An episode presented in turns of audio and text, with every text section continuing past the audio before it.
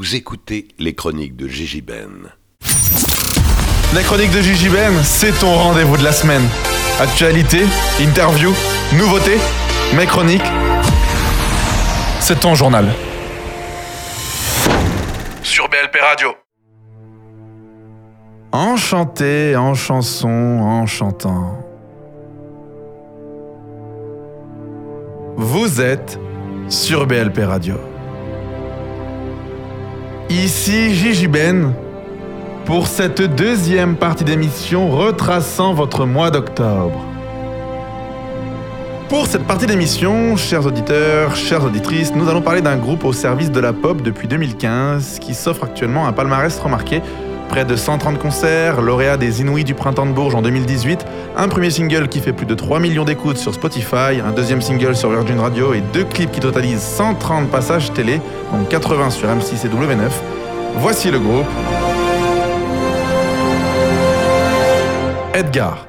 Hey, let's tell the under the sheets. Nothing to be scared of. The restriction isn't for real. Hey, let's spend the night upon the hill. Nothing to be scared of. The tightness isn't for real.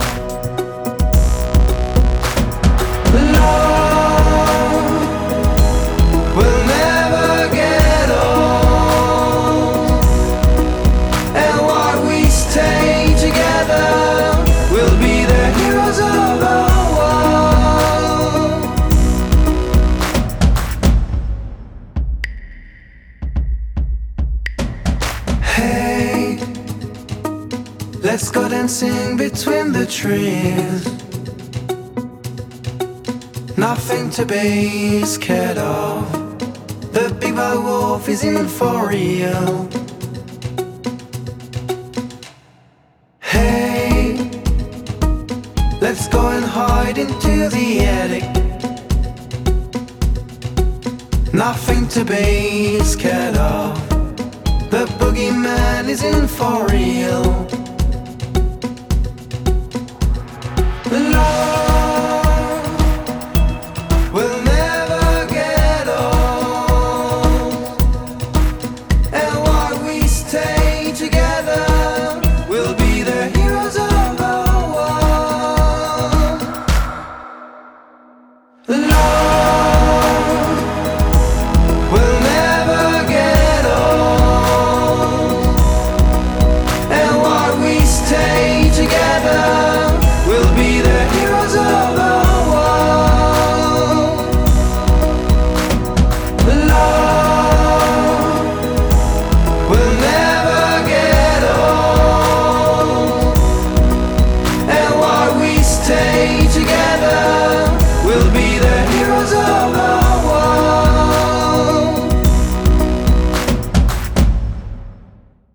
Avec Antoine, je suis avec Ronan. Alors les gars, avant de parler d'Edgar, du groupe Edgar, on va d'abord parler tout d'abord de votre enfance à tous les deux, de comment est-ce que euh, l'univers vous a réunis.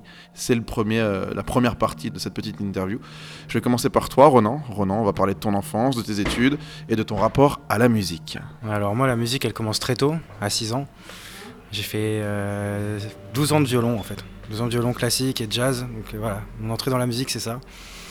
Finalement un format assez simple.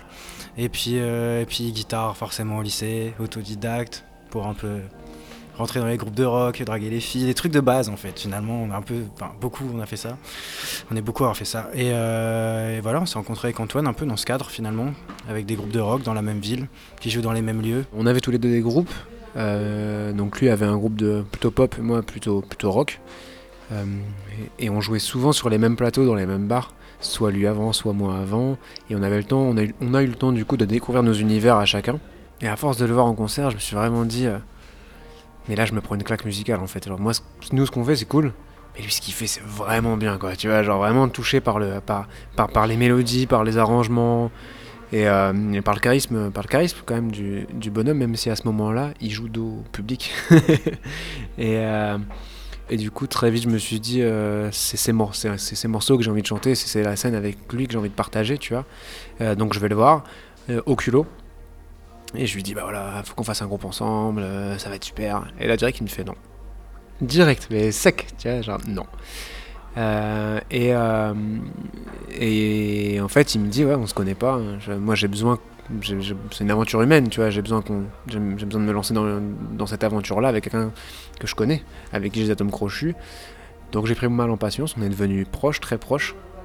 Et, euh, un beau jour, ça, devient une, évidence en fait. Tu vois, t'as, as la même passion que ton meilleur ami, bah qu'est-ce que tu fais? Tu, bah, tu fais ta passion avec lui, tu vois.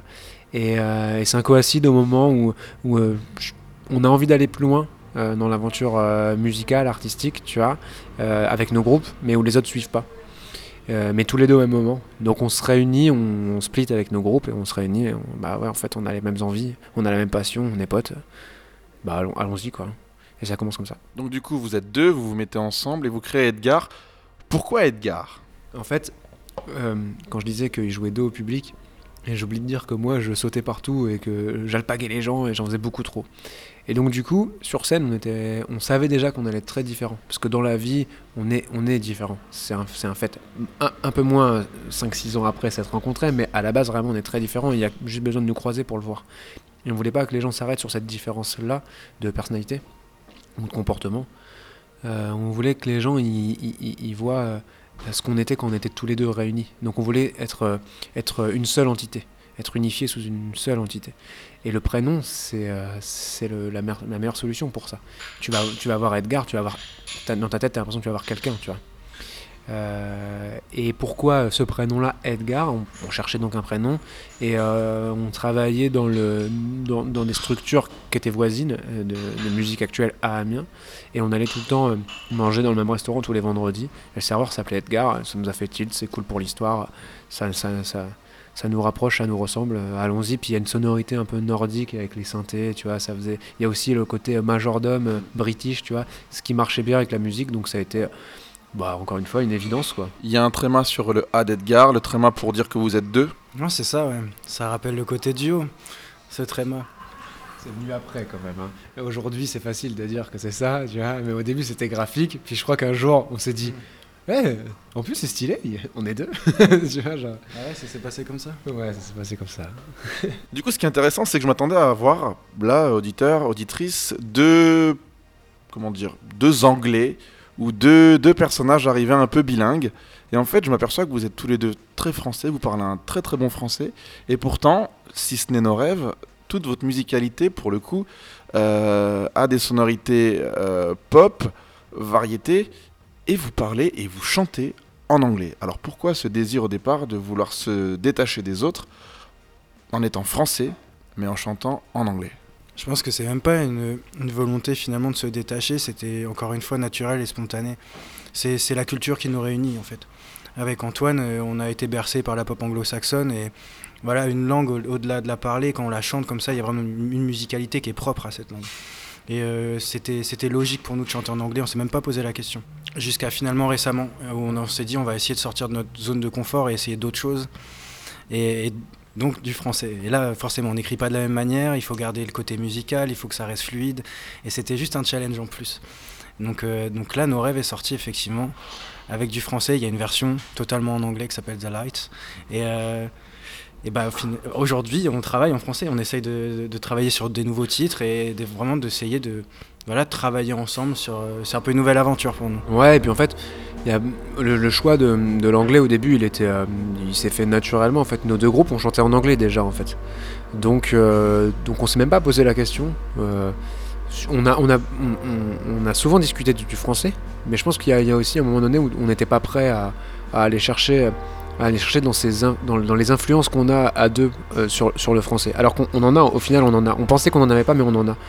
Et puis, récemment, comme dit Ronan, on, on, a décidé de, sortir de notre zone de confort, de se surprendre un peu, et puis, euh, et puis voilà, de, de, de- passer le cap. Et, euh, en fait, on, on a eu, euh, on savait pas trop comment ça allait se passer, ce qu'on allait assumer.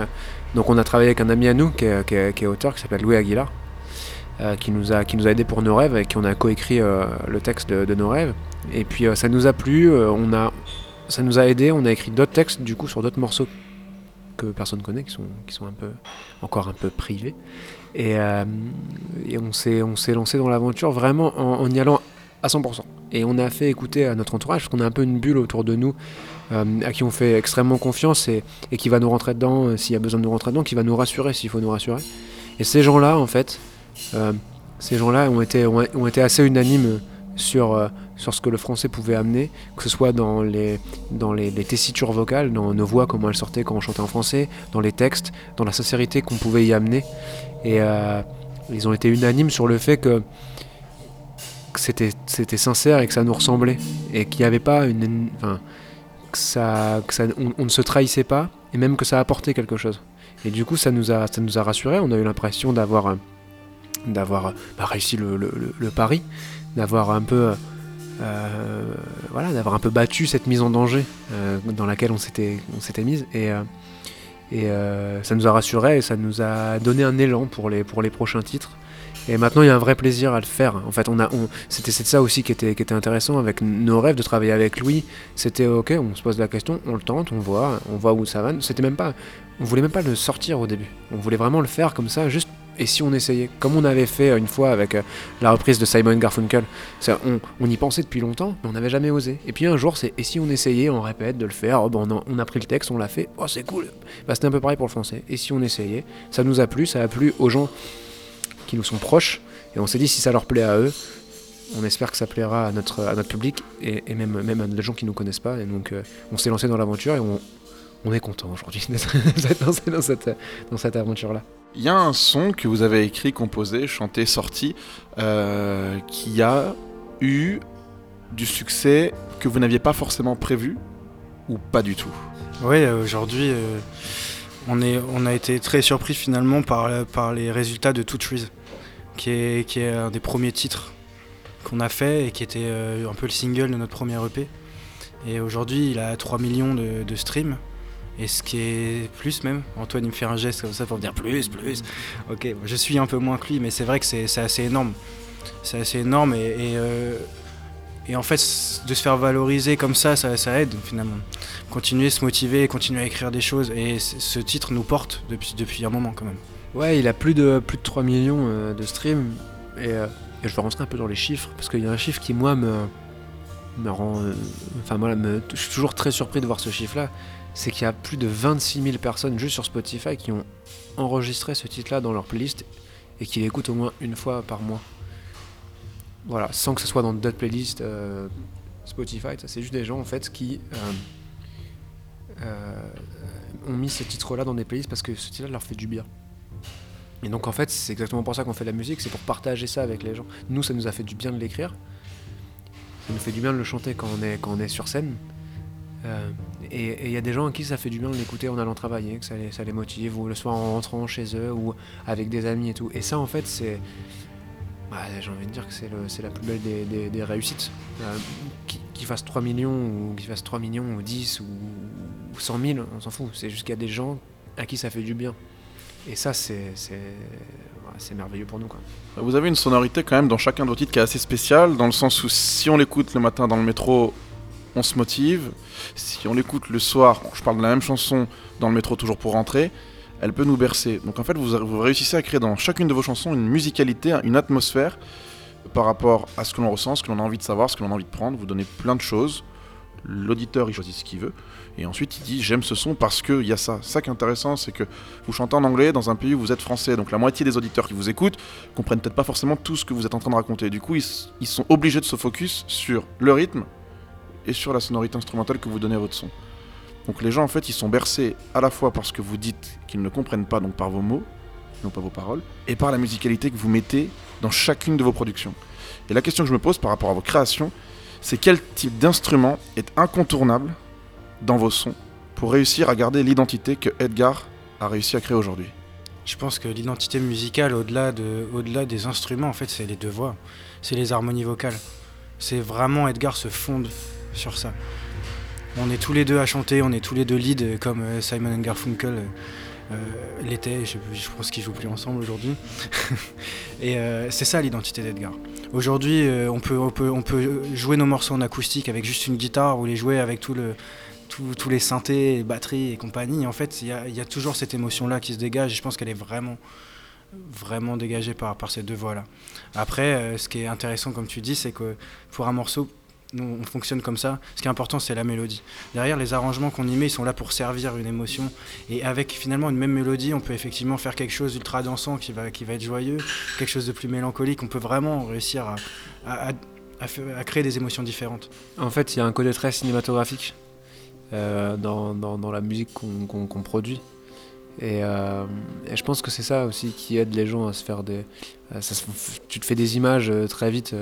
Euh, euh, je sais pas, moi, j'étais beaucoup comme, beaucoup comme ça quand j'étais plus petit sur la route avec mes parents. Il y avait la radio où, je sais pas, mon père il mettait un CD. Puis je faisais mon petit film dans la tête en regardant par la fenêtre.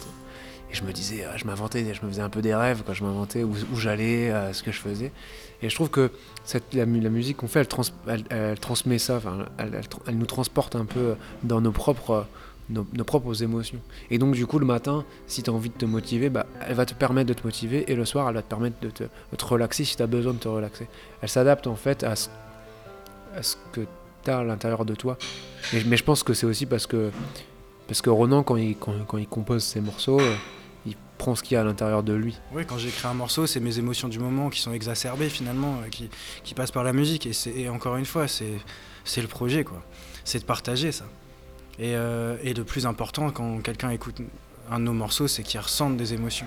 Parfois, euh, ça, finalement, ça arrive, ça m'est arrivé sur, sur des morceaux, euh, ils me disent, euh, effectivement, j'ai pas compris le texte. Moi, ça m'a procuré telle émotion.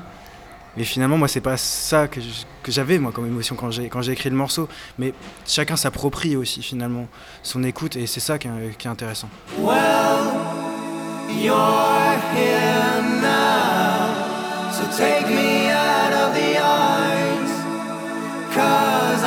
Get time before it turns.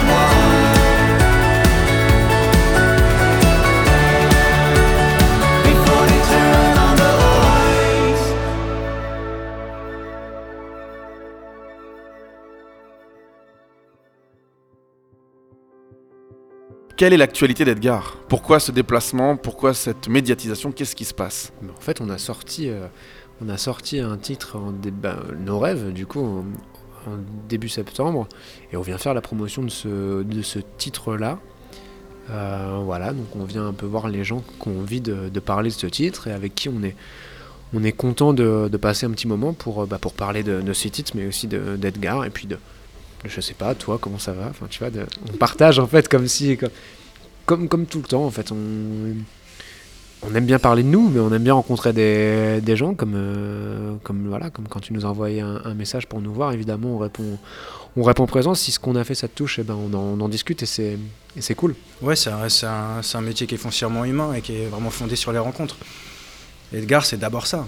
Une rencontre de deux personnes. Et nous, ce qu'on qu'on aime finalement dans les déplacements, c'est de partager effectivement avec le public, de rencontrer le public, de partager des moments, des moments forts avec eux, mais c'est aussi tous les gens qu'on rencontre autour. Donc euh, voilà, les équipes des, des salles dans lesquelles on joue, les équipes techniques, et puis voilà.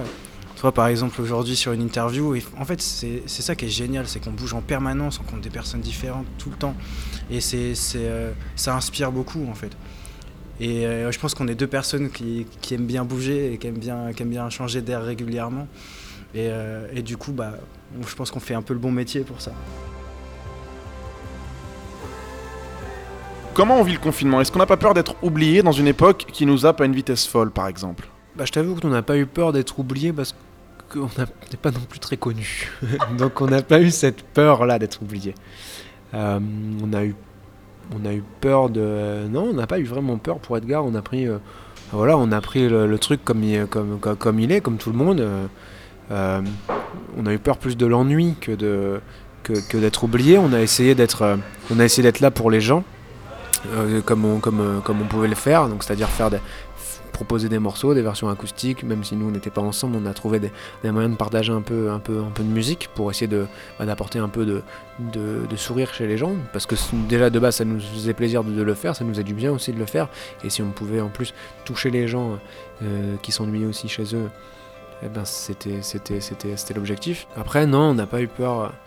en fait c'est bizarre parce que personnellement euh, le, moi, je l'ai bien vécu le confinement parce que même si voilà, j'aime bien partager avec euh, les gens, c'est pour ça que je fais ce métier et que dès qu'on est sur scène, dès qu'on voit des gens, c'est super bien. Il y a aussi ce, côté un peu euh, être dans son cocon, c'est rassurant. Et moi, je me suis renfermé dans cette dans cette dans, dans ce confort là, d'être d'être d'être bien chez soi et tout ça. Euh, donc je l'ai pas mal vécu. Ronan, c'était un peu plus dur pour toi? Ouais, c'était plus dur parce que, parce que j'étais tout seul déjà. T'étais pas tout seul. Mais, euh, mais ce qui était bien, c'est qu'on restait en contact en fait. Avec Antoine, on a continué à travailler, même à distance, on, s'appelait tous les jours. En fait, il y avait quand même. Ce qui est compliqué, c'est de pas avoir d'objectif, pas avoir d'impression d'avancer en fait. C'est ça, ça qui aurait été vraiment compliqué, je pense, si ça avait, si ça avait continué comme ça. Mais, euh, mais on a composé des nouveaux morceaux, on a effectivement fait des vidéos acoustiques, on, essayait toujours de se pousser un peu et de, et de, et trouver voilà, des nouvelles choses à faire, de nouvelles choses à proposer pour le public. On a, on a fait un clip euh, euh, pendant le confinement, on a demandé euh, euh, aux gens qui nous suivaient de se filmer en train de danser chez eux. J'ai fait le montage après à la maison. C'était génial de recevoir tout ça. Quoi. Toutes ces vidéos des gens qui écoutaient, c'était You Don't Know le morceau, et, qui dansaient chez eux, c'était juste trop bien. Et du coup, il y avait quand même une sorte de partage. On arrivait à garder un lien comme ça avec notre public et puis forcément entre nous. Il n'y a pas eu une journée où on s'est pas appelé, on n'a pas juste passé vraiment du temps soit à jouer ensemble en ligne à la PlayStation le soir, soit juste au téléphone en fait. Et ça, ça a aidé. Ça a aidé énormément. Moi, j'ai plus de mal à rester dans mon cocon, comme tu dis. J'ai plus de mal à rester chez moi. J'ai besoin de bouger, j'ai besoin de faire des choses. Et, euh, et du coup, de rester en contact avec, avec, avec Antoine ou avec les copains et puis avec le public, ça, ça a aidé. On arrive sur la fin de l'interview. Un souvenir à vous deux qui vous a marqué ou une rencontre? Bah, la rencontre qui a bouleversé nos vies, euh, j'ai pas envie de prendre dans le pathos, mais c'est c'est, euh, c'est, euh, Ronan Antoine Antoine Ronan. Vous êtes à Amiens. En soi, Amiens, euh, ça paraît être grand. Euh, Quand tout le monde se connaît, euh, c'est moins grand. Et je pense que votre succès euh, à Amiens, il, il y est pour quelque chose aussi. Ouais, on est, on est, on, on est beaucoup aidé par, la, par, par notre région. Hum, J'ai envie de dire Haute-France en général. C'est vrai qu'on a, on a beaucoup de.